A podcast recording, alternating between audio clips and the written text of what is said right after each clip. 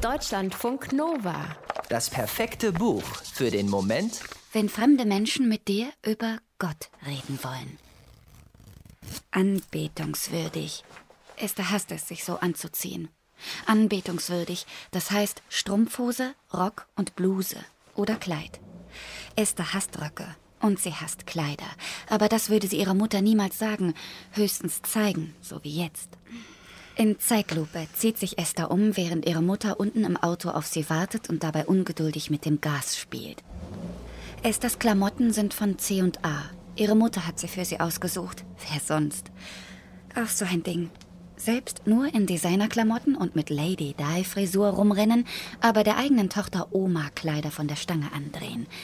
So fühlt sich Esther. Halb Kind, halb alte Frau. Und dann dieses Auto.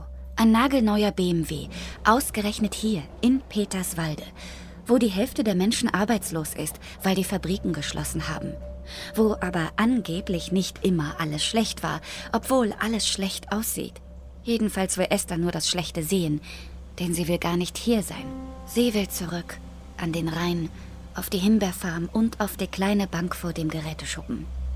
Aber seit vier Wochen wohnen sie jetzt hier, im Osten von Deutschland. Ganz offiziell sind sie über die Grenze gefahren, weil es die Grenze zwischen Westen und Osten nun nicht mehr gibt. Und weil sie hier jetzt nichts mehr zu befürchten haben. Zumindest nicht von Seiten der Regierung. Seit vier Wochen drückt sich Esther. Vorm Kisten auspacken, vorm zur Schule gehen, vorm Ankommen.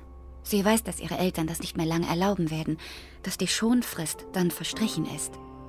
Heute zeigt die Mutter ihr das neue Gebiet. Das Gebiet, in dem sie Menschen aus der Welt für die Wahrheit gewinnen wollen. In dem sie von Tür zu Tür gehen und über ihren Glauben sprechen werden. Über Drangsal, über Hamageddon und über Jehova. Esthers Mutter ist gut darin. Esther hingegen hasst es.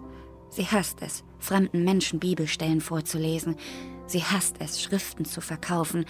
Sie hasst es, immer lieb zu lächeln, anbetungswürdig verkleidet.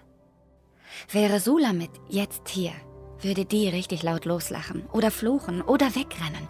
Vermutlich sogar alles drei gleichzeitig. Aber Sulamit ist nicht hier. Sulamit ist überhaupt nirgends. Und Esther ist mit ihren Zweifeln allein. Kein Teil der Welt heißt der zweite Roman von Stephanie de Velasco. Sie erzählt darin, wie es ist, in der Glaubensgemeinschaft Zeugen Jehovas aufzuwachsen. De Velasco hat dafür auf eigene Erfahrungen zurückgreifen können, denn wie die zwei Freundinnen Esther und Sulamit im Buch hat sie ihre Kindheit und einen Teil der Jugend in der Gemeinschaft verbracht. Und wie die beiden Mädchen hat sie gezweifelt. Kein Teil der Welt ist trotzdem kein autobiografischer Roman. Vielmehr ist er ein aufklärender Roman, der Einblick in einen Teil der Gesellschaft erlaubt, der sich aber nicht als Teil dieser Gesellschaft begreift, der in ihr ausharrt und auf das Ende der Welt wartet. Dieses Ende werden nur die Gläubigen überleben. So wird es Esther immer wieder in unzähligen Bibelstunden erklärt. Sie kennt die Regeln ihres Glaubens im Schlaf. Es sind viele Regeln, Sie feiern keine Geburtstage, sie fürchten Dämonen und sie verkleiden sich nicht, um nur drei Regeln zu nennen. Sie brennen für das, was Jehova verlangt, wie Öfen, hat Sulamit mal gesagt. Wir sind wie Öfen, wir brennen. Aber wofür?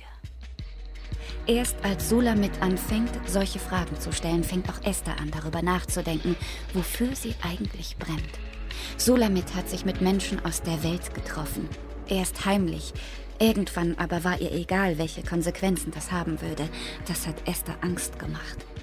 Für sie war Solamit die einzige Vertraute, die, die mit ihr das Klassenzimmer verlassen musste, wenn drinnen Happy Birthday gesungen wurde, die, deren lange Haare ihren Arm kitzelten, wenn sie beim Buchstudium neben ihr saß.